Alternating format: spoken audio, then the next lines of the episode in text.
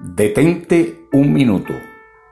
En nuestro peregrinar en esta vida podemos tener experiencias traumáticas, unas como resultado de la relación o el encuentro con personas tóxicas y difíciles, otras por acontecimientos que la vida presenta. En todo ello pueden producirse heridas profundas en el corazón y que en ocasiones se arraigan en el alma aún por muchos años. Pero el salmista, en el Salmo 147, versículo 3, hablando de Dios, dice, Él sana a los quebrantados de corazón y venda sus heridas.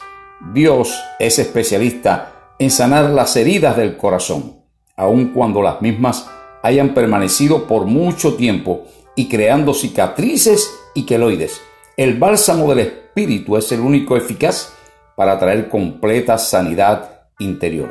¿Por qué pensamos o permanecemos sufriendo ese dolor por lo sucedido si tenemos la posibilidad de ser sanados? La pincelada sanadora está solo al alcance de una oración.